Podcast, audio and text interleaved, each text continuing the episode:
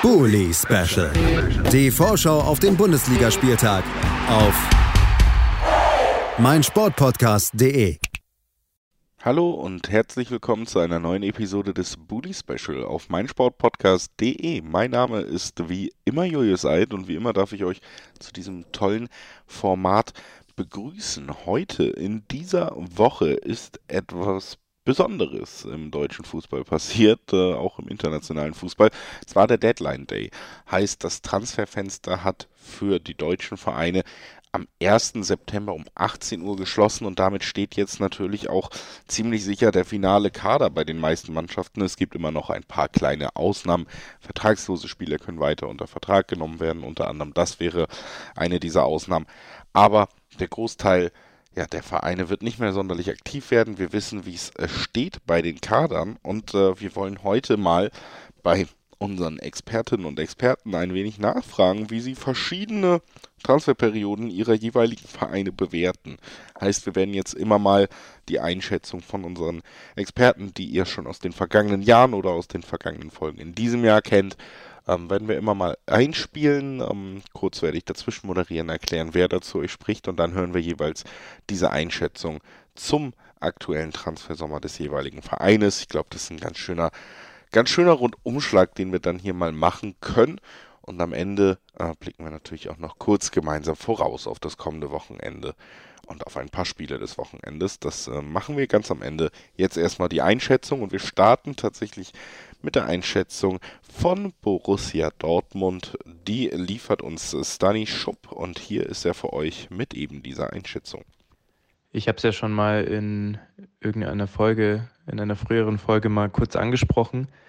Ich finde, Dortmund hat sich in diesem Sommer wesentlich besser in der Breite verstärkt. Also tatsächlich nicht nur qualitativ, sondern auch quantitativ gut. Ähm, klar hatte man die letzten Jahre immer mal wieder stetig, äh, immer wieder einen breiteren Kader und hat sich immer gezielt auf den Positionen verstärkt, auf denen es eben gerade Bedarf gab. Ähm, der Unterschied zu diesem Transfersommer ist eben jener, dass man nicht eben nur gezielt auf einer Position verstärkt hat, so wie es vor zwei, drei Jahren, glaube ich, war es, wo man eher defensiv verstärkt hat dann vor anderthalb Jahren eher in der Offensive, sondern diesen Sommer ging es dann wirklich darum, die Achse wieder neu zu bilden. Man hat mit äh, Witzel einen mehr oder weniger gesetzten Achsenspieler verloren. Man hat äh, in der Innenverteidigung nochmal umstrukturieren müssen, weil Akanji nicht verlängern wollte. Das heißt, man musste die Achse natürlich vorne mit Erling Haaland ähm, die Achse nochmal komplett neu besetzen. Und das hat man eben punktuell und gut strukturiert geschafft mit Schlotterbeck, ähm, mit Sühle, der jetzt natürlich ähm, ja, ein bisschen angeschlagen reingeht. Äh, hast ja noch Hummels als möglichen Achsenstützpunkt. Dann auf der 6 ähm, noch als Alternative geholt, der in meinen Augen ein sehr, sehr guter Fußballer ist. Und ganz vorne natürlich Haller, was jetzt natürlich maximal unglücklich ist. Und ähm, ja, aber sowas kann keiner ahnen und wünschen wir natürlich auch niemandem und ähm, eben auf den offensiven Außen noch mit Adeyemi. Das heißt, es gab tatsächlich jetzt die Möglichkeit und auch die Umsetzung, dass man eben auf jedem, in jedem einzelnen Mannschaftsteil, in jedem Drittel sozusagen, sich punktuell nochmal verstärkt hat. Qualitativ finde ich extrem mit eben drei deutschen Nationalspielern und quantitativ umso mehr. Ähm, ein Abgang wie Haaland schmerzt natürlich, aber der war eigentlich relativ absehbar. Schade natürlich, dass Akanji auch nicht verlängert oder nicht verlängert hat. Der hätte sicherlich in der Planung äh, eine sehr, sehr wichtige Rolle eingenommen. Dann hätte man vier sehr gute Innenverteidiger gehabt. So hat man eben drei ähm, mit der Möglichkeit, immer einen zu rotieren. Und ja, aber vollkommen richtig. Man hat äh, die Spieler, die eben ähm, Abwanderungsgedanken hatten oder eben vertraglich nicht der Situation entsprochen haben, die der BVB eben für die Planung braucht, ähm, gut Profit gemacht. Mit der Kanji jetzt ähm, noch gutes Geld gemacht im letzten Vertragsjahr. Haaland, ja, die Klausel hat es natürlich, glaube ich, verhindert, dass da noch mehr Geld fließt. Ähm, wo ich Dortmund ein bisschen dünn besetzt sehe, ist auf den Außenverteidigerpositionen und vielleicht fehlt noch eine Möglichkeit ähm, auf die offensiven Flügeln. Ähm, da ist mit Adeyemi, Malen auch relativ verletzungsanfällig, Hazard nicht so wirklich in Form. Reus ja eher im, im Zentrum hinter den Spitzen oder hinter der Spitze. Auf den Ausverteidigerpositionen Guerrero, Meunier, ähm, Schulz lässt sich jetzt mal außen vor. Der spielt ja sportlich sowieso keine Rolle mehr und privat ist da ja sowieso ein ganz anderer Fokus eben. Ähm, Wolf und Morey, Problem. Ah, Meunier natürlich, Problem. Meunier, sehr schwankende Leistung, auch schon letztes Jahr gehabt. Morey wieder verletzt, fällt wieder monatelang aus. Bleibt also auf rechts tendenziell nur Marius Wolf und auf links eigentlich Guerrero. So, das heißt, ähm, theoretisch könnte man noch, wenn fit, Emre Can auf die Position stellen, ist für mich aber nicht unbedingt äh, ein Außenverteidiger, wenn dann eher auf der 6. Ähm, das heißt, da fehlen so ein bisschen die Alternativen, zumal man Schulz jetzt auch aus privaten Gründen nicht ähm, losbekommt oder nicht von der Gehaltsliste streichen kann. Aber ähm, ja, abgesehen von diesen Positionen, die beim BVB einfach schon seit ein, zwei Jahren die Großbaustelle ist, ähm, finde ich, dass der Kader sehr ausgeglichen ist. Durch den krankheitsbedingten Ausfall von Aller fehlt jetzt natürlich ein bisschen die, die kantige, torgefährliche Neun mit Modest.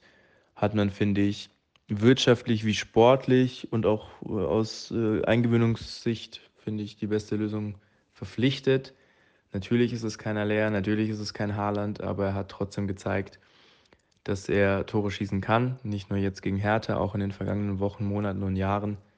Von daher ähm, auch ist es auch ein Spieler, der sich nicht an die Bundesliga gewöhnen muss, der sich an einige Mannschaftsteile nicht mehr gewöhnen muss.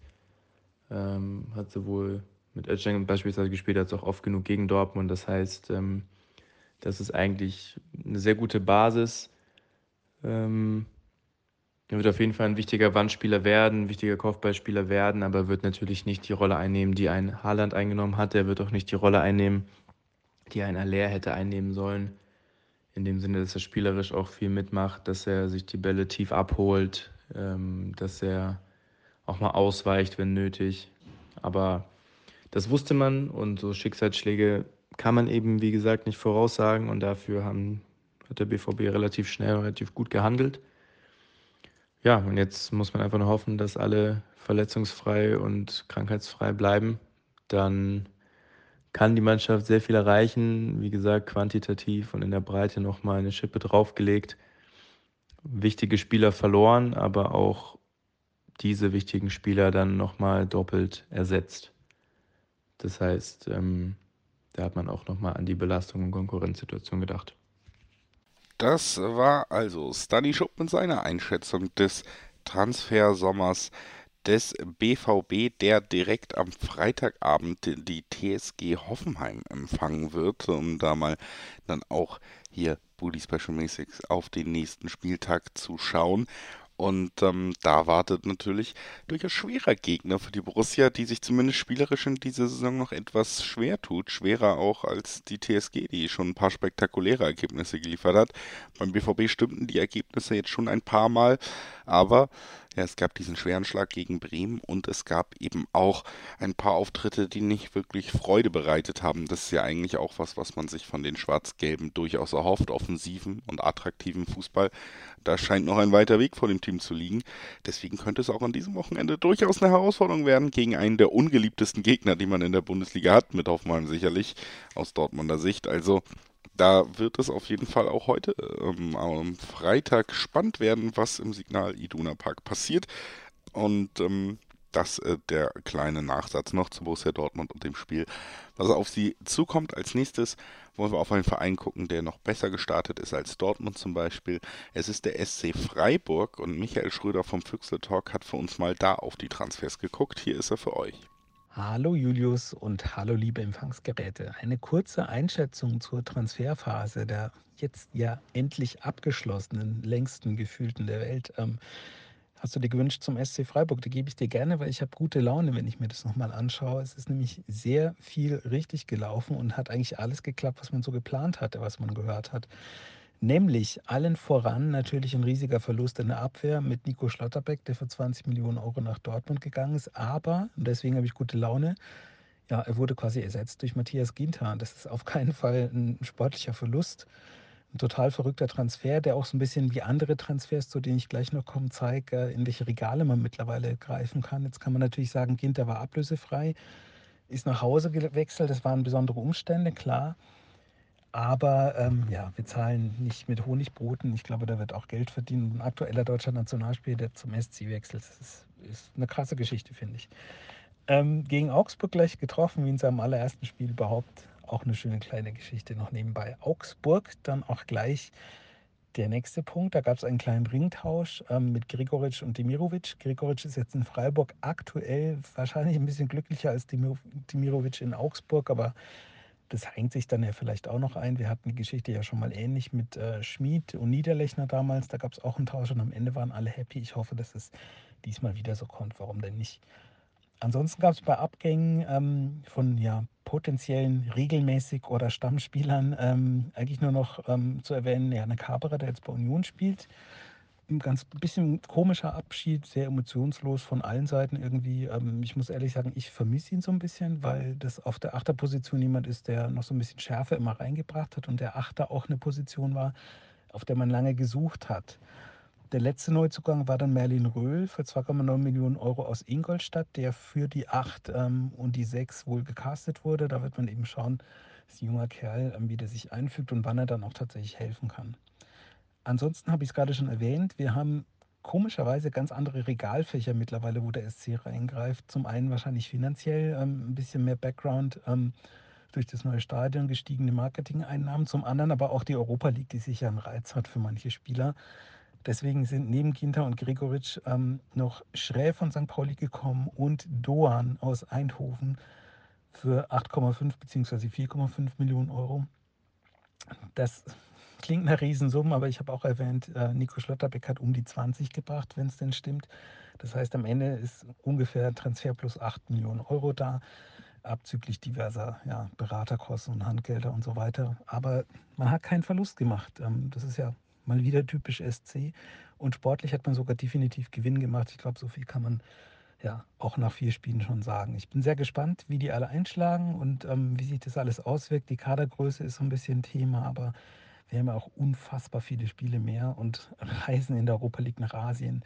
Wir geben es einfach richtig heftig. Deswegen war es wichtig, dass mit den Transfers alles geklappt hat.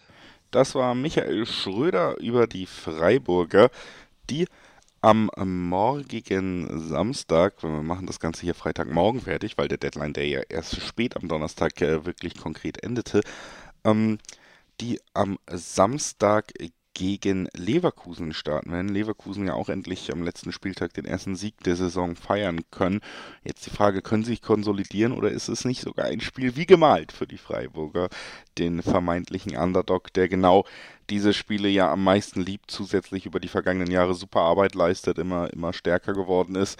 Also in dieser Situation ist für mich Leverkusen tatsächlich nicht mal Favorit, sondern die eben von Michael Schröder angesprochenen Freiburger auf einem guten, sehr guten Weg, mindestens einen Punkt mitgehen zu können. Also, das die Ausgangslage bei den Freiburgern. Wir gehen in eine kleine Pause hören uns dann gleich wieder mit dem Blick auf die nächsten Transfers bei den nächsten Vereinen. Bis gleich. Schatz, ich bin neu verliebt. Was?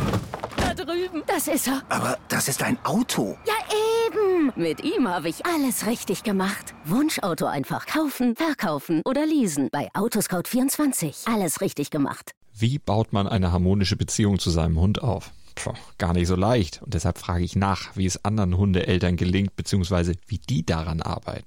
Bei Iswas Dog reden wir dann drüber. Alle 14 Tage neu mit mir, Malte Asmus und unserer Expertin für eine harmonische Mensch-Hund-Beziehung, Melanie Lippisch. Iswas Dog mit Malte Asmus. Überall, wo es Podcasts gibt.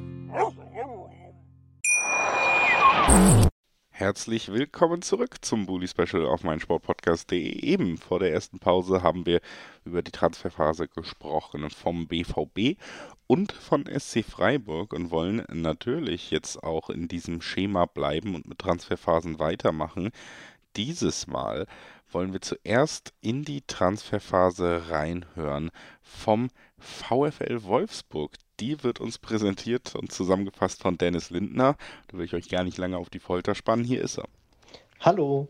Die Transferphase des VfL Wolfsburg. Also, ähm, sie stand mal wieder unter dem, unter dem Gesamteindruck, dass wir müssen mal wieder einen kleinen Umbruch starten.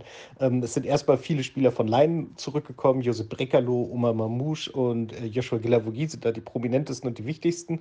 Ähm, die sind wieder da, die sind auch immer noch im Kader, sprich, die haben uns nicht verlassen, wobei das bei Omar Mamouche gute Chance gegeben hätte, den wollte man behalten. Brekalo und auch Joshua Gilavogi ähm, Gerade letzteren liebt man hier in der Stadt, in der Mannschaft sehr, aber man hätte nicht gedacht, dass der sich nochmal durchsetzt. Jetzt in den letzten Spielen sieht es aus, als wäre er ja, auf dem Weg zurück zum Stammspieler, unser Ex-Kapitän. Und das freut mich halt wahnsinnig für ihn. Er stabilisiert die Mannschaft auch gut, also das passt schon.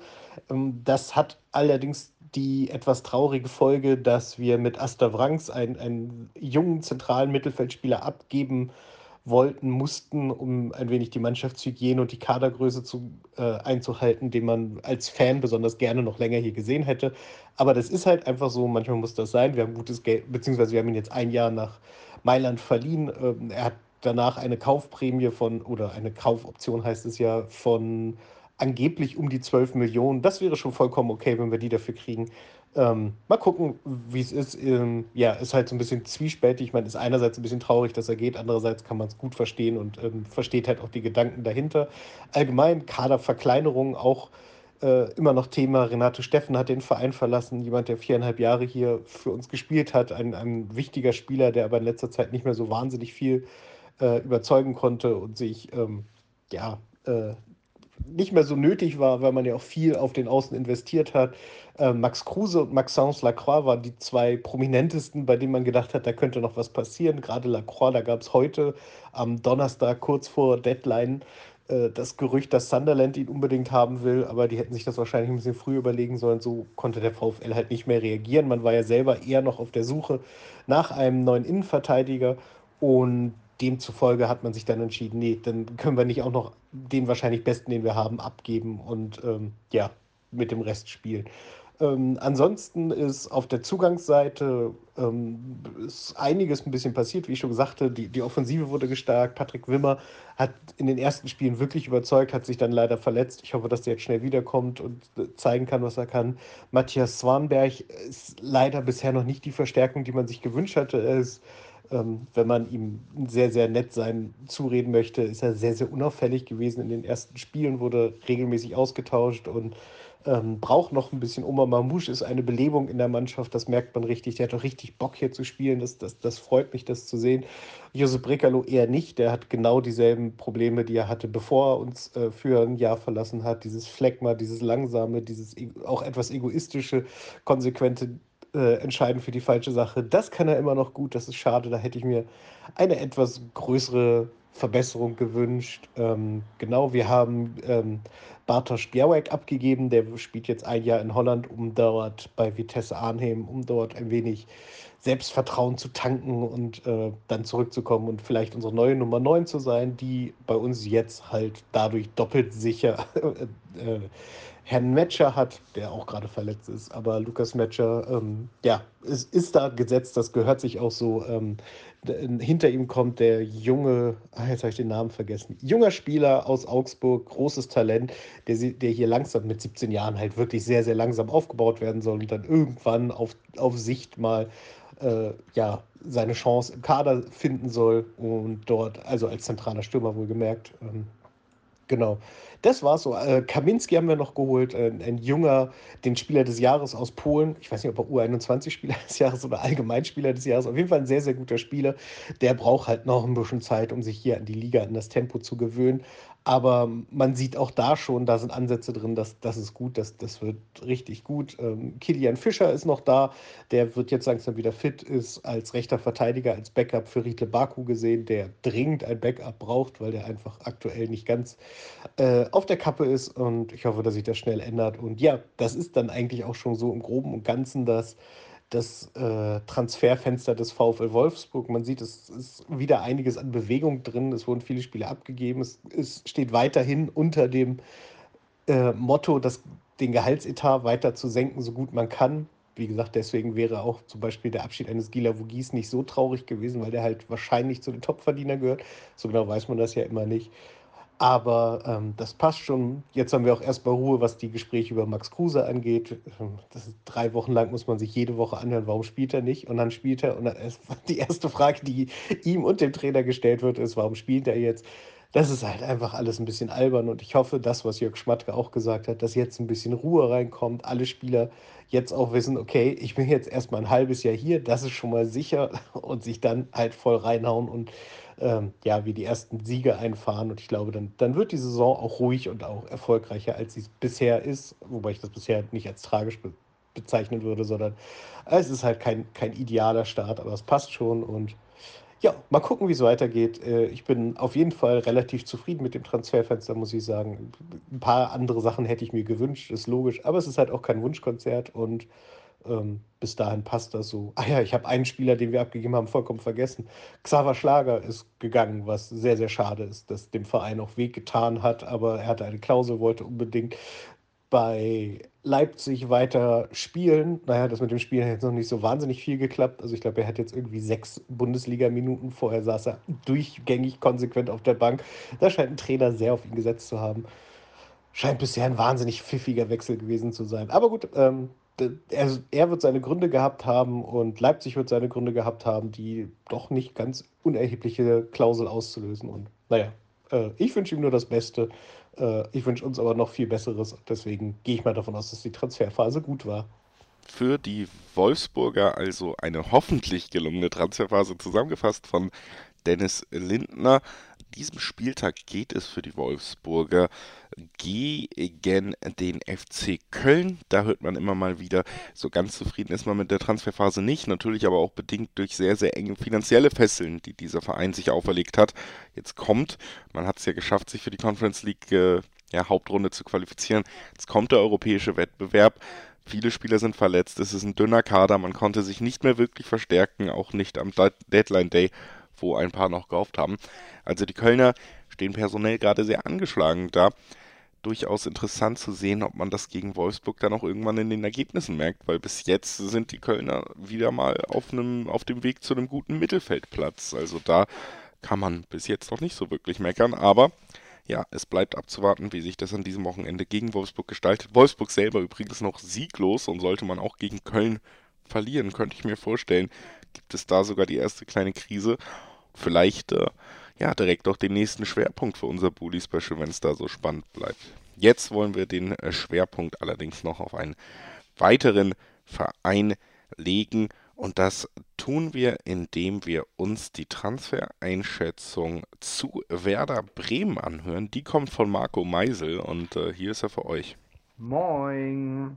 So, einmal die Transfers von Werder Bremen diesen Sommer. Ähm, grundsätzlich kann man ja erstmal sagen, es war relativ gleich nach dem Aufstieg kommuniziert worden, dass man so schnell wie möglich den Kader für die nächste Saison zusammenstellen möchte, damit äh, sich alle aufeinander einstellen können, man schon lange zusammen trainieren, Abläufe eintrainieren kann und ähnliches. Und das ist weitestgehend auch gelungen. Ähm, zunächst mal zu den Abgängen würde ich gehen. Da muss man sagen, ist nicht so viel passiert, ähm, nachdem Pavlenka verlängert hat. Und ich glaube, das zusammen mit Verlängerung unter anderem auch von Felix Agu und Marco Friedl waren einfach wichtige Pfeiler. Ähm, ja, musste gar nicht so viel nachgesteuert werden. Leider führte natürlich dazu, dass Pavlenka verlängert hat, dass Zetterer weiterhin die Nummer 2 bleibt und für Luca Plogmann kein Platz mehr im Kader war. Zumindest hat er keine Perspektive mehr für sich gesehen und ist seitdem vereinslos. Ansonsten hat man Nick Woltemade jetzt noch kurz äh, vor Ende nach SV Elversberg verliehen. Das wird ihm ganz gut tun, nehme ich an, da er dort wesentlich mehr Spielzeit bekommt. Denn bei Werder steht er wirklich sehr weit hinten an. Gerade nachdem ja auch einer unserer Einkäufe äh, bzw. Zugänge gut einschlägt. Insgesamt ähm, ja, ist eigentlich der einzige nennenswerte Abgang am Ende Ömer Toprak. Gerade wer in letzter Zeit sich die Werder-Doku über die zweite Liga angeguckt hat, sieht eigentlich, was für ein wichtiger Faktor unser Kapitän gespielt hat. Also Ömer Toprak hat die Mannschaft zusammengehalten, hat sie immer wieder eingeschworen. Es trägt einfach einen großen Teil mit an diesem äh, Erfolg und dem Wiederaufstieg. Er hat es seine, als seine Mission gesehen, die hat er dann beendet. Und ja, ist dann ablösefrei am Ende gegangen. Man muss auch sagen, er hat schon viel Geld verdient bei uns und gleichzeitig war er sehr verletzungsanfällig. Ich glaube, es war eigentlich der richtige Zeitpunkt am Ende. So wirklich viele äh, Spieler hat man auch gar nicht verkauft. Einige sind ablösefrei gegangen. Der einzige, für den man etwas Geld bekommen hat, ist äh, Mike Nawrocki. Und ansonsten brauchte man auch gar nicht so viel Geld, denn man hat auch bei den Zugängen kaum Geld ausgegeben. Also wer relativ früh kam, war Jens Stay. Der kam vom FC Kopenhagen, war der einzige, für den eine Ablöse bezahlt wurde, die sogar von 4 Millionen, was für Werder aktuell gar nicht wenig ist. Da war, hatte man sehr viel Vertrauen in diesen Transfer und der hat sich, wie man sagen muss, bisher auch wirklich bezahlt gemacht. Ähm, gut, im letzten Spiel war er jetzt nicht ganz so oben auf, aber in den Spielen davor, gerade gegen den BVB, muss man sagen, hat er ein großartiges Spiel gemacht, fügt sich gut in den Kader ein. Genau, ansonsten muss man sagen, Amos Pieper ist in der Verteidigung noch dazugekommen und Niklas Stark. Von Niklas Stark haben wir bisher noch nicht so viel gesehen, obwohl ich zu Anfang echt gedacht hätte, das wäre der stärkere Transfer in der Abwehr da er auch bei Hertha vorher gespielt hat. Aber Amos Pieper von Arminia Bielefeld hat das Potenzial, was man dort auch schon in ihm gesehen hat, bei uns auch weitestgehend schon auf den Platz gebracht. Also er hat sich als feste Größe bei uns bereits in der Abwehr etabliert, würde ich sagen. Und war dementsprechend auch ein sehr guter Zugang. Dann äh, die Keni Salifu ist von der Augsburger Jugend gekommen. Ähm, ja, ihm wird auch ein großes Talent nachgesagt. Allerdings muss ich sagen, konnte man noch nicht so viel von sehen, da er auch äh, verletzt war. Des Weiteren sind äh, Lee Buchanan gekommen, den habe ich ja schon ganz zu Anfang beim der Saisonvorschau benannt und muss sagen, ja, habe ich mich total darauf gefreut, den spielen zu sehen. Hat ja jetzt auch schon äh, sein Joker-Tor gegen den BVB gemacht und auch sonst, ähm, ja, wirbelt er auf dem Feld viel rum, zeigt dass da definitiv was kommen wird in den nächsten Jahren. Allerdings steht er auch noch relativ weit am Anfang. Also ja, der wird uns aber noch eine Menge Spaß machen. Außerdem ist äh, auf Außen Mitchell Weiser gekommen. Das war tatsächlich der letzte Transfer und der auch am längsten eigentlich offen war. Es war ein Wunsch, aber zu Anfang finanziell nicht zu stemmen. Dann hat Bayer Leverkusen aber ihn unbedingt loswerden wollen und da er sich so gut bei uns in der Mannschaft gemacht hat, äh, ja, führte es dann irgendwie zusammen und jetzt ist er eine feste Säule auf rechts außen und tut dem Spiel von Werder auch wirklich gut. Und dann bleibt noch Oliver Burke. Und äh, ja, um es auch nochmal wieder zu erwähnen, äh, sowohl gegen den BVB als natürlich aber auch gegen Stuttgart äh, hat er zumindest schon seinen Wert bewiesen. Und äh, ja, ist auch sonst, glaube ich, nicht nur als Joker, sondern generell nochmal eine Alternative, gerade wenn einer unserer beiden hässlichen Vögel ausfällt, ähm, bringt Oliver Burke aber grundsätzlich nochmal was anderes rein. Also er ist körperlich wirklich stark und gleichzeitig trotzdem sehr schnell. Und ich bin mal gespannt, wie sich äh, ja, er vielleicht auch noch gegen Mannschaften, die uns ja, nicht so leicht durchspielen lassen, die sich hinten einkesseln, die den Bus parken, wie er uns da vielleicht auch noch ein bisschen ja, was bringen kann. Was natürlich nicht sehr oft sein wird, weil am Ende sind wir ja trotzdem der Aufsteiger und meistens eher ja, der Underdog, aber gerade jetzt gegen Bochum oder auch gegen Augsburg kann ich mir schon vorstellen, dass da eine Zeit sein wird, wo Oliver Burke auch beweisen kann, nochmal, was er eigentlich dem Kader noch Neues bringt. Genau, und all diese äh, Spieler, die ich jetzt benannt habe, sind alle ablösefrei zu Werder gekommen, was natürlich, gerade da es uns finanziell auch wirklich nicht sehr gut ging, wieder die super Arbeit von Frank Baumann zeigt. Also wir haben uns definitiv verstärkt, der Kader ist gut aufgestellt und das Ganze hat uns nicht wirklich viel gekostet. Dementsprechend, ja, ich bin sehr, sehr zufrieden, gerade auch weil die Spieler alle sehr früh geholt wurden, sehr früh eingearbeitet wurden und war jetzt auch nicht überraschend. Es war ja auch schon lange angekündigt, dass es keine Verstärkung mehr jetzt gegen Ende geben wird, außer es passt absolut wirtschaftlich und wäre auch eine Bereicherung. Die hätte ich zum Beispiel weder wirtschaftlich noch für das aktuelle Mannschaftsgefüge beispielsweise bei einem Max Kruse gesehen. Also das passt einfach nicht und ich bin auch ganz froh, dass da nichts passiert ist. Genau. Ja, und dann schauen wir mal, wo uns das hinbringt und ob eventuell im Winter nochmal was nachgesteuert werden muss. Ich gehe aber persönlich nicht davon aus, dass Werder noch irgendwelche Transfers tätigen wird.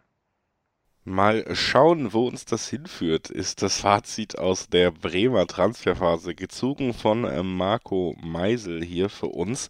Werder Bremen ja durchaus ja, mit attraktivem Fußball bis jetzt in die Saison gekommen, auch schon ein paar Punkte sammeln können, unter anderem spektakulär in Dortmund in einer wirklich sehr spektakulären Schlussphase.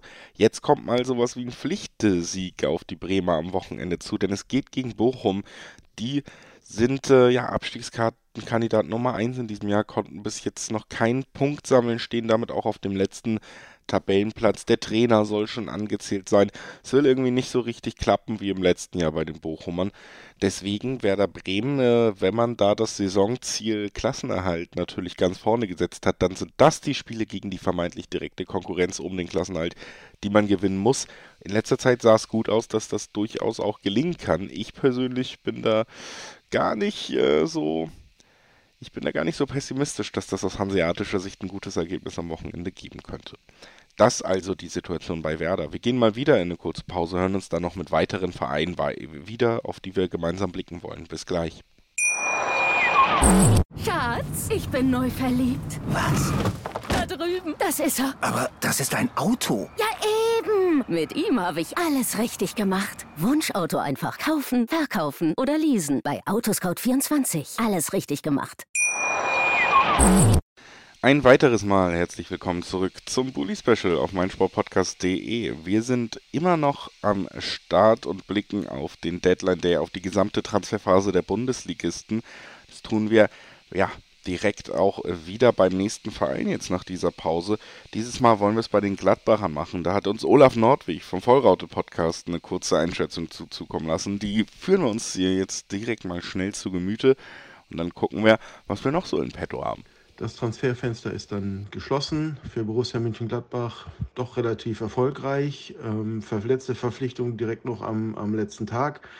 Julian Weigel, sicherlich eine starke Verstärkung, ein starkes, starkes Statement, ähm, diese Verpflichtung, aber auch davor die Verpflichtung Itakura, der in den ersten Spielen gezeigt hat, dass er einen Matze Ginter vergessen machen kann. Ähm, äh, Oskar Fraulo braucht natürlich sicherlich noch seine Zeit, übernimmt diesen Talent Statusposten von, von Laszlo Benes. Und dazu natürlich jetzt auch noch die Verpflichtung von Nathan Gumu, der uns sicherlich ähm, auf den Flügeln äh, erheblich nochmal eine Option gibt. Also sehr zufrieden ähm, mit den Verpflichtungen, auch unter der Situation, in der wir haben. Ähm, also absolutes Daumen hoch in Mönchengladbach. Dazu natürlich auch die, die Vertragsverlängerung von äh, Hofmann und von Plea möglicherweise von Sommer und offen ist ja auch noch ähm, Thuram und Benzebaini, aber auch dieses ein wichtiges Zeichen für die Mannschaft ähm, und für die Fans, dass da wirklich was Neues im Entstehen sind, ist. Etwas Neues im Entstehen, also bei den Gladbachern und ähm, das konnte man ja durchaus auch schon in dieser Saison beobachten, dass die Ergebnisse da Freude bereitet haben. Jetzt geht es am Sonntag gegen die Mainzer für die Gladbacher. Und auch für die Mainzer haben wir erstmal eine Einschätzung des Transfermarktes. Die liefert uns Jan Budde von den Hinterhofsängern. Die wollen wir euch natürlich nicht vorenthalten. Die kommt jetzt direkt. Deadline Day bei Mainz 05 bedeutet, dass in der Regel nicht mehr sonderlich viel passiert, da man vorher schon alles geregelt hat. Dieses Mal gab es eine kleine Überraschung, die dann keine war. Abbas Issa wechselt, hat aber auch schon lange keine Perspektive mehr in Mainz gehabt und wurde häufig verliehen. Die wirklich großen Erfolge und großen Transfers sind bereits früh erledigt worden. So kam beispielsweise Maxim Leitsch, Innenverteidiger vom VfL Bochum, an den Rhein. Konnte bis jetzt allerdings noch nicht ganz überzeugen. Ähnlich sieht es bei Anthony Cassis aus, der aus Frankreich gekommen ist, linker Verteidiger ist. Und hier stellt sich die Frage, ob er eventuell auch als Halbverteidiger agieren könnte, wo Mainz, Stand jetzt, und nach dem Deadline Day eben noch nicht nachgebessert hat.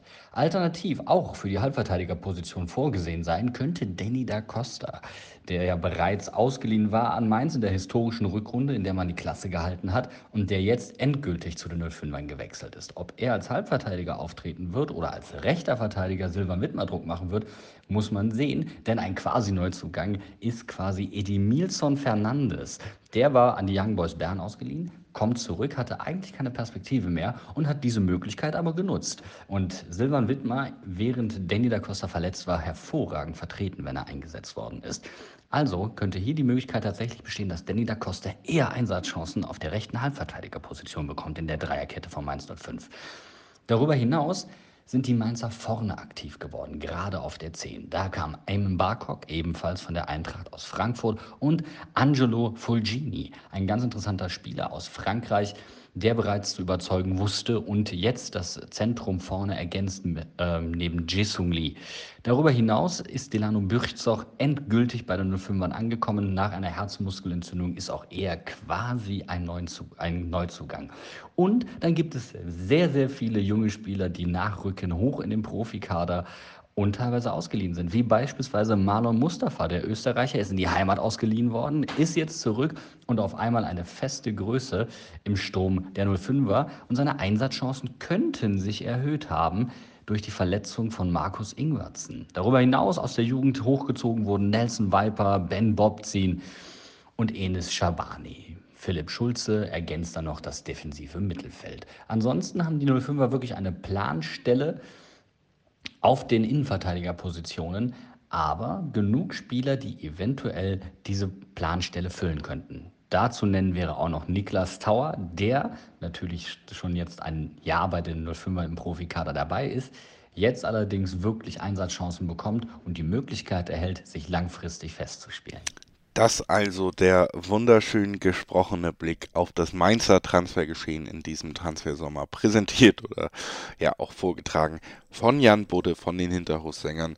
Vielen lieben Dank dafür und äh, genau diese beiden Mannschaften, über die wir gerade ge gehört haben, über Gladbach und über Mainz, die werden am nächsten an diesem Wochenende aufeinandertreffen. Am Sonntag wird das Ganze stattfinden um 17.30 Uhr. Sicherlich Gladbach nach dem ordentlichen oder guten Saisonstart und der Entwicklung unter Farke leichter Favorit, aber dass Mainz äh, für jeden Gegner unangenehm sein kann, das haben wir auch schon gesehen und vor allen Dingen haben wir in dieser Saison bis jetzt so eine leichte Verkehrung. Zu Hause will es diesmal für die Mainzer nicht laufen, wo man im in der letzten Saison eine der stärksten Mannschaften der Liga war, während man beide Auswärtsspiele gewinnen konnte, wo man im vergangenen, in der vergangenen Saison fast gar nicht gewinnen konnte. Also interessante Verkehrung bei den Mainzern in diesem Jahr. Zumindest das ist auch neu, nicht nur die Spieler vielleicht. Und mal gucken, ob sich dieser Trend in Gladbach fortsetzen kann oder ob der vermeintliche Favorit die Fohlen das Ganze für sich entscheiden können. Das erwartet uns am Wochenende. Was uns jetzt noch erwartet, sind zwei weitere Blicke auf Vereine von unseren Expertinnen und Experten, die uns hier präsentiert werden. Und als erstes hören wir dazu den Blick auf den VfB Stuttgart von Lennart Sauerwald von rund um den Brustring. Hier ist er für euch. Fangen wir mal an mit denen, die gekommen sind, weil das ist am überschaubarsten. Und zwar waren das für die rechte Außenbahn Joscha Wagnumann vom HSV, äh, dann Juan José Perea für die Offensive, fürs Sturmzentrum, aber auch für die Außenbahn waren von äh, PAS äh, Joanina, wenn die, glaube ich, ausgesprochen, aus, der, äh, aus Griechenland. Äh, dann schließlich noch Luca Pfeiffer, letztes Jahr an Darmstadt 98 ausgeliehen. Vom FC Mythiland werden sie, glaube ich, ausgesprochen, aus Dänemark. Äh, auch ein großgewachsener Stürmer und dann schließlich heute noch äh, der Herr Girassi, dessen Vorname gerade entfallen ist. Serhu heißt er, glaube ich. Serhu Girassi. Ähm, und das sind eigentlich äh, ganz gute Neuzugänge. Wagnumann sorgt dafür, dass wir auf den Außenbahnen ein bisschen variabler sind. Der kam auch doch zum Zeitpunkt, als noch nicht klar war, ob uns Borna Sosa verlässt. Äh, Pfeiffer ist jemand, der den nächsten Schritt was machen könnte von der Größe her. Keine, ähm, keine Kalajdzic, der jetzt gewechselt ist, ersetzen auf jeden Fall von Anlagen her. Nicht unbedingt, ist nicht unbedingt ein, äh, ein kopfballstarker Spieler. Und ja, Girassi, äh, werden wir jetzt sehen, äh, da, äh, wie der äh, einschlägt. Hatte, glaube ich, keine glückliche Zeit in Köln, hat sich aber jetzt in Amiens und in äh, Rennes in den letzten beiden Jahren ganz gut gemacht, hat auch in Rennen ähm, Europapokal gespielt, Champions League, Conference League, wurde aber jetzt wohl auch nicht mehr so wirklich eingesetzt, wurde nicht so mit ihm geplant. Das sind alles in allem, wenn man jetzt nur rein die Zugangsseite betrachtet. Hinzu kommen auch die äh, Laien, die in feste Verträge umgewandelt wurden von Hiroki Ito und von Konstantinos Mafropanos. Ähm, sind das grundsätzlich gute Neuzugänge, die auch so in das bisherige Beuteschema von Sven Mislintat passen. Ähm, junge Spieler, ich glaube, Girassi ist es der mit 26 Jahren der älteste Neuzugang, ähm, die ähm, noch Entwicklungsschritte vor sich haben und ähm, die jetzt nicht fertig sind. Das sind jetzt nicht die, die du sagst, okay, die schmeiße ich rein und die sind sofort auf Bundesliga-Niveau, selbst wenn Wagnermann jetzt doch relativ häufig oder regelmäßig eingesetzt wurde auf der rechten Außenbahn. Ähm, aber es sind Leute, die können ihren nächsten Entwicklungsschritt eben beim VfB gehen. Und wenn wir auf die Abgangsseite gucken, da fällt natürlich die äh, Abgänge von Orel Mangala äh, ins Auge und von äh, jetzt Sascha Kalajdzic. Und gerade Sascha Kalajdzic hat uns natürlich in eine ungünstige Situation gebracht, denn äh, Mangala hat uns natürlich ein bisschen Geld eingebracht. Dann auch noch der Wechsel von Darko Scholinov äh, zum äh, Burnley FC nach England. Aber vor allem Sascha Kalajdzic äh, war wichtig, weil er zum einen viel Geld einbringt und zum anderen so eine zentrale Position eingenommen hat. Für äh, Mangala hatte man ja schon früh mit Hamada schon vor zwei Jahren eigentlich vorgesorgt, der jetzt die Rolle eigentlich bisher ganz gut annimmt. Ähm, das sind die Abgänge. Hinzu kommen natürlich noch viele Laien. Ähm, Tito Klimowitz, Roberto, Mas Roberto Massimo, Ömer, Bejas, Wahid, Fagir. Ganz viele Namen, die jetzt ähm, denn Nicht-VfB-Fans nicht unbedingt was sagen. Äh, junge, ähm, entwicklungsfähige Spieler. Teilweise sind sie an einem Punkt in ihrer Entwicklung angelangt, wo man sagen muss, das ist jetzt die letzte Chance auch, um sich beim, zumindest beim VfB nochmal durchzusetzen. Jetzt werden sie nochmal verliehen. Dann hat es Ergänzungsspieler wie Philipp Klemen und wie Daniel Didavi, deren Vertrag, wie im Fall von Didavi, ausgelaufen ist, ausgelaufen ist. Oder von Clement, der dann äh, einfach keine Perspektive mehr beim VfB hatte und jetzt zum ersten FC Kaiserslautern gewechselt ist. Also viele Abgänge, der Kader musste auch verkleinert werden, wurde er jetzt auch. Ähm, und natürlich wie sogar zu gravierende Abgänge, wie eben äh, Kalajdzic und Mangala.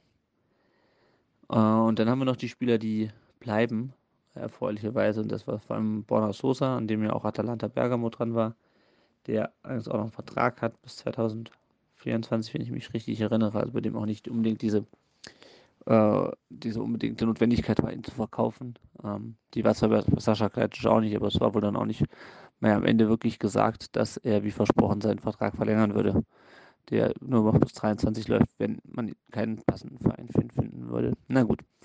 Ähm, also, dass so Bonner Sosa bleibt, ist gut. Äh, ansonsten gab es, glaube ich, wenig Gerüchte um, um Abgänge. Ähm, und schlussendlich müssen wir noch über eine vierte Kategorie reden, und das nämlich die Spieler, die nicht gekommen sind. Und da ist ähm, äh, ja, stellvertretend quasi äh, der Herr Medic vom FC St. Pauli zu nennen. Ich glaube, er jetzt an sich die Personalie ist, die wir gebraucht hätten, weiß ich nicht. Fakt ist aber, wir spielen, äh, nachdem wir letzte Saison auf eine Viererkette umgestellt haben, diese Saison wieder, wieder mit einer Dreierkette. Und wir haben im Kader genau drei etatmäßige Bundesliga-taugliche Innenverteidiger mit Konstantinos Mafropanos, Hiroki Ito und Waldemar Anton. Äh, wir haben die letzten Jahre regelmäßig über, die letzten beiden Jahre jeweils über 50 Tore kassiert. Äh, wir haben in dieser Saison auch schon wieder zwei, zwei drei richtig doofe Tore gefressen.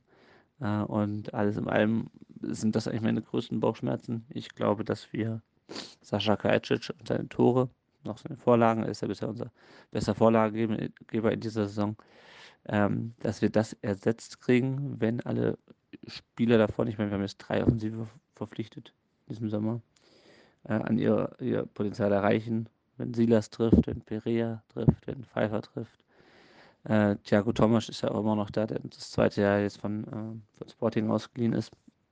Aber das große Problem sehe ich darin, dass wir äh, eine Innenverteidigung haben, die sehr, sehr dünn besetzt ist. Wir haben als noch Pascal Stenzel, hätten wir noch als Backup Clinton Mola, der auch linker Verteidiger oder linker Innenverteidiger spielen kann, wurde jetzt zu Blackburn verliehen mit Kaufoption.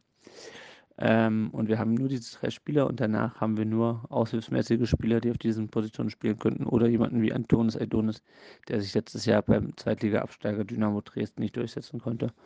Und wenn man das sieht und weiß, dass äh, uns eventuell wieder ein Corona-Winter bevorsteht, dass die Verletzungsanfälligkeit gerade auch bei jemandem wie Konstantinos Mavropanos in der Vergangenheit sehr hoch war, ähm, dann wird mir schon ein bisschen äh, schwummerig, wenn ich mir denke, wenn sich einer von ihnen verletzt, haben wir keinen guten Backup. Und wir haben eine Spielweise, die sehr offensiv ausgerichtet ist, die sehr darauf ausgerichtet ist, schnell nach vorne zu spielen und die gerne mal die Restverteidigung auch bei Gegenpressing außer Acht lässt. Äh, und dann brauchst du halt eine starke, eigentlich eine überdurchschnittliche Innenverteidigung, um das wieder auszugleichen.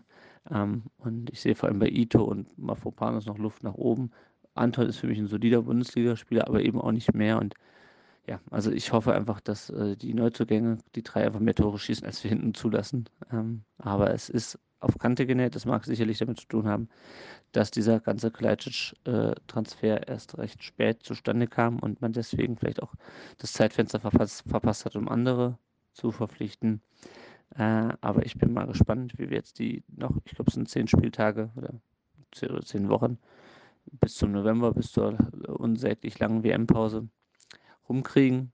Ähm, ich hoffe, das geht gut. Ich hoffe, wir können im Winter ein etwas geordnetere, eine etwas geordnetere Kaderplanung machen, als das offensichtlich jetzt der Fall war angesichts der Umstände. Äh, aber wir wissen auch alle, dass so eine WM so viele Sachen auch wieder durcheinander wirbeln kann. Also um Fazit zu ziehen, äh, der Kader ist an sich nicht schlecht. Er muss halt sein Potenzial abrufen. Das hat er in der vergangenen Saison aus verschiedenen Gründen nicht getan. Diese Saison muss er es tun, sonst wird es echt schwierig dieses Jahr.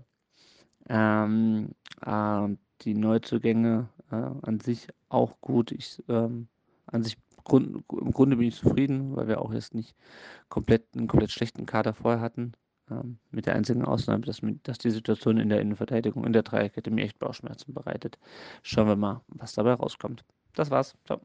Im Grunde zufrieden ist Lennart Sauerwald von rund um den Brustring mit dem Transferfenster der Stuttgarter die an diesem Wochenende natürlich auch im Einsatz sind, genau wie alle anderen Vereine, über die wir gesprochen haben. Dieses Mal geht es für die Stuttgarter gegen Schalke, die ja auch super schwer in die Saison gestartet sind, die ja auch einen schwachen Start hingelegt haben, vor allen Dingen jetzt auch am vergangenen Wochenende eben 1 zu 6 zu Hause gegen Union Berlin verloren haben, also da schon quasi ein bisschen Wiedergutmachung auch betreiben müssen. Wird spannend zu sehen sein, ob das gegen die Stuttgarter gerade auch auswärts gelingt. Stuttgart selber muss aber auch langsam mal nachweisen, dass diese Saison dann doch anders wird als die letzte. Man hat weiterhin so ein bisschen das Gefühl, gerade mit den vielen Unentschieden zum Start, dass ähm, ja, diese Mannschaft äh, vielleicht sich dann auch manchmal selber im Weg steht und dass es dann doch ganz schnell wieder sehr gefährlich werden könnte, wenn man eben auch die sich bietenden Chancen nicht immer ausnutzt. Und das scheint dieser Mannschaft weiter zu eigen zu sein. Jetzt auch ohne Kalajdzic, der vielleicht der einzige richtige Goalscorer, auf den man sich verlassen konnte, war. Also auch da bleibt spannend. Und ähm, das erwartet uns im Duell am Samstag um 15.30 Uhr zwischen Stuttgart und Schalke. Auf ein letztes Team und äh, dessen Transferbewegung wollen wir heute noch gucken und ich werde das jetzt hier ranhängen, damit wir nicht noch ein extra Take machen, noch eine Pause, nur damit wir eine einzige Mannschaft besprechen können. Deswegen wird dieser Take hier länger. Jetzt ist das so. Ich hoffe, das ist äh, besserer Service für euch alle, für, für euch liebe Hörer und Hörerinnen. Deswegen hören wir direkt rein, was uns Ronny Moom vom Bullenfunk über die Transferbewegung von RB Leipzig sagen kann. Ja, gucken wir mal ein bisschen auf das Transferfenster, wie gewünscht und besprochen. Schauen wir uns erstmal die Abgänge an. Äh, da hat man den Kader auf alle Fälle ein bisschen verschlankt. Ähm, einige ähm, Nachwuchsspieler, ähm, die absehbar nicht in den Kader rutschen, da hat man sich getrennt. Da sind einige Namen, die gewechselt sind. Dazu kommt Philipp Schauner, der seine Karriere beendet hat im Vogo als Ersatztorhüter und Martinez, die ähm, gewechselt sind nach Genua bzw. Lorient. Ähm, ja, und dann wird es schon etwas prominenter mit Andrelinho, der nach Hoffenheim gewechselt ist. Da gab es ja mehr oder weniger fast einen Tausch, gehen wir gleich noch drauf ein. Und die prominentesten ähm, Nachwuchsspieler äh, sicherlich dann Tom Kraus, der auf Schalke in der Bundesliga spielt und Sidney Rebiger, der in der zweiten Liga bei Fürth äh, gelandet ist. Ähm, genauso Noah Ohio, der bei Standard Lüttich spielt, und Erik Martel beim 1. FC Köln. Ja, und dann äh, hat man jetzt äh, hinten raus noch Alex Solot und äh, Elias Moriba verliehen, ähm, die äh, Spielpraxis sammeln sollen, für die jetzt kein Platz im Kader ist. Abgänge weiterhin noch Ademola Lukman, der ja auch schon verliehen war, genauso wie Wang ähm, hat man jetzt dann endgültig verkauft. Und äh, vielleicht die überraschendsten Abgänge sind Tyler Adams, der zu Leeds United gewechselt ist.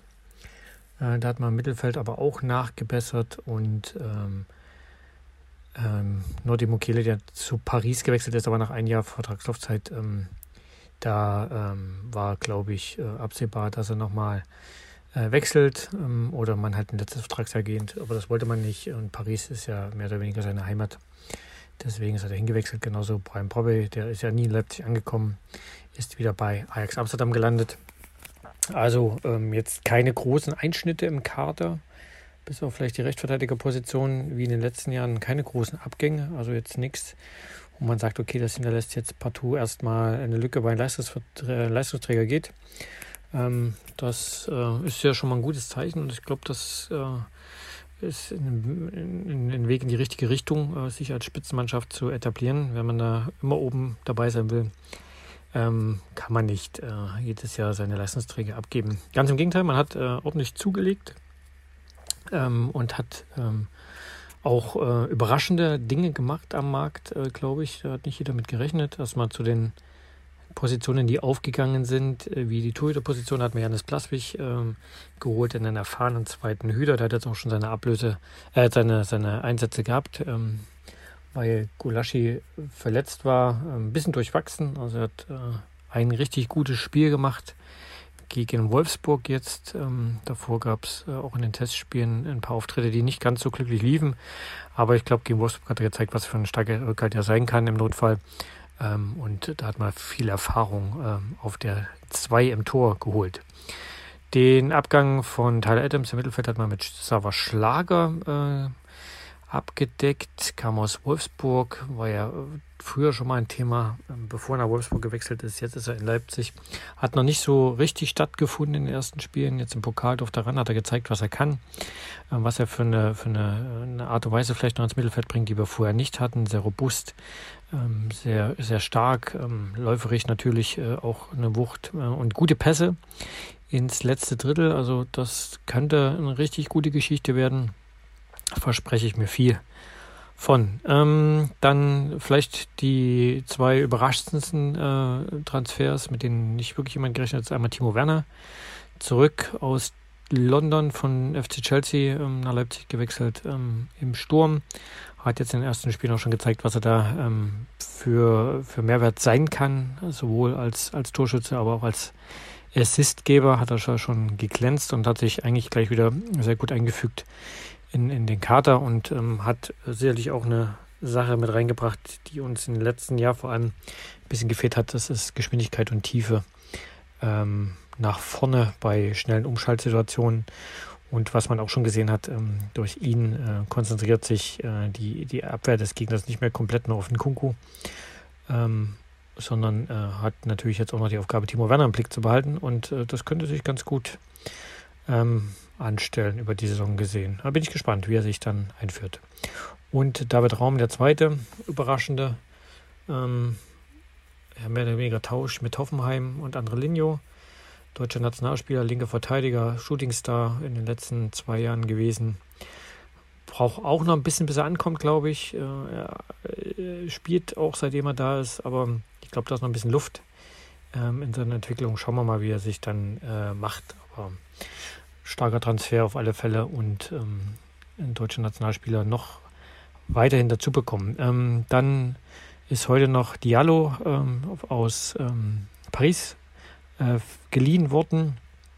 Ähm, aufgrund der Verletzung von ähm, Klostermann musste man reagieren in der Verteidigung. Hat man jetzt gemacht, hat man jetzt sechs Spieler.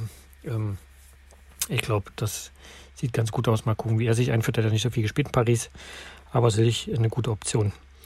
Und vielleicht die wichtigsten äh, Geschichten, die jetzt ähm, vielleicht auch noch für die Saison entscheidend sind, ist einmal, dass man den Kuku verlängern konnte. Ähm, habe schon gesagt, keine großen Einschnitte und ich glaube, das war der Leistungsträger und knüpft jetzt auch schon wieder an mit guten Leistungen, vier Spiele, vier Tore. Ähm, hat seinen Vertrag verlängert, will WM spielen, will hier spielen regelmäßig und ich glaube, das war ein ganz wichtiger Schritt. Und heute wurde dann noch verkündet, dass Quartiol auch seinen Vertrag verlängert hat. Da gab es ja äh, auch wieder Zahlen knapp an die 100 Millionen Grenze, die ähm, da rumschwebten. Und äh, der hat jetzt auch seinen Vertrag verlängert, sogar bis 2027. Und ähm, ja, das sind starke Zeichen gewesen. Gefällt mir und äh, ist sicherlich ein, ein Weg in, in, die Richtung, wie ich vorhin schon sagte, dass man da in Zukunft ähm, oben mitmischen will, dann kann man nicht jedes Jahr die Leistungsträger abgeben. Und ich glaube, das war heute ein Weg dahin. Ähm, ja, ansonsten vielleicht noch so ein halber Neuzugang ist ähm, Dani Olmo, der war ja lange verletzt der Saison, in der letzten Saison und zeigt jetzt in den ersten Spielen schon mal wieder, was er, wenn er 100% fit ist, äh, dort für einen Unterschiedsspieler im Mittelfeld sein kann. Ähm, ja, ansonsten der Kader eigentlich sehr gut aufgestellt soweit. Ähm, der eine oder andere hat sich vielleicht im Mittelfeld noch einen großgewachsenen äh, Sechser gewünscht. Das ist nicht passiert. Ähm, Benny Henrichs hat da mal ein bisschen ausgeholfen zwischendrin, aber ähm, Sauerschlag hat gezeigt, dass er das sein kann. Und auf der Rechtsverteidigerposition, äh, da hat man Mokile natürlich einen der stärkeren Rechtsverteidiger in der Liga verloren. Konnte man jetzt nicht wirklich ähm, 1 zu 1 ersetzen, aber äh, aus dem Kader raus ähm, wird das äh, sicherlich machbar sein. Benny Henrichs äh, natürlich allen voran. Ähm, ist einer, der die Position ausfüllen kann. Hat man mit Novo noch einen Nachwuchsspieler, der hat jetzt in den ersten Spielen vielleicht nicht ganz komplett überzeugt, aber den wird man weiter dabei behalten und ähm, weiter ranführen an die Position. Ansonsten äh, schon eine runde Sache. Jetzt gucken wir mal, wie sich das bis zum Winter gestaltet. Start war ja nicht ganz optimal, aber ähm, da ist noch Luft nach oben und wenn sie die Spielfreude aus dem Pokal mitnehmen in die Liga, dann könnte das eine richtig, richtig gute Saison werden. Es könnte eine richtig, richtig gute Saison werden, sagt Ronny Moon vom Bullenfunk über RB Leipzig. In der Liga ja, hat man äh, das noch nicht ganz so deutlich angedeutet wie vielleicht im Pokal. Äh, kommt ja jetzt dann eventuell der Durchbruch an diesem Wochenende, wenn es gegen Eintracht Frankfurt geht. Da muss man abwarten, denn Eintracht Frankfurt einer der Gegner, gegen die Leipzig die schlechteste Bilanz hat, äh, wenn man die letzten zehn Spiele nimmt, wirklich ein Duell auf Augenhöhe. Und Eintracht Frankfurt natürlich auch ein Verein, der einem Verein wie RB Leipzig ein feuriges Willkommen dann bei Auswärtsspielen entgegenstellen wird. Also ich glaube, das könnte schon ein spannendes Spiel werden, wo Leipzig sich auch ähm, ja, schwer tun könnte, alle drei Punkte zumindest in der Ferne mitzunehmen. Im Moment steht man auf Platz 9, hat es ein Spiel gewonnen in der Bundesliga. Es könnte nach fünf Spieltagen meiner Meinung nach immer noch so aussehen, weil man auch in Frankfurt sich schwer tun wird, alle Punkte zu holen, trotz wie Ronny gerade uns erklärt hat, guter Transferphase. Dann muss der Aufschwung vielleicht noch mal eine Woche warten. Das ist also der kleine Ausblick bei den Leipzigern, die gegen Frankfurt spielen werden. Und das unser kleines Goodbye an euch alle, die heute eingeschaltet haben. Ich hoffe, ihr hattet Spaß mit so einem kleinen Querschnitt durch ein paar Transferphasen der Vereine. Ich denke, das macht einfach in dieser Woche mit dem Schwerpunkt Sinn. Nächste Woche werden wir wieder einen anderen Schwerpunkt haben und ich freue mich, wenn ihr da wieder einschaltet. Bis bald im Bully Special. Schatz, ich bin neu verliebt. Was?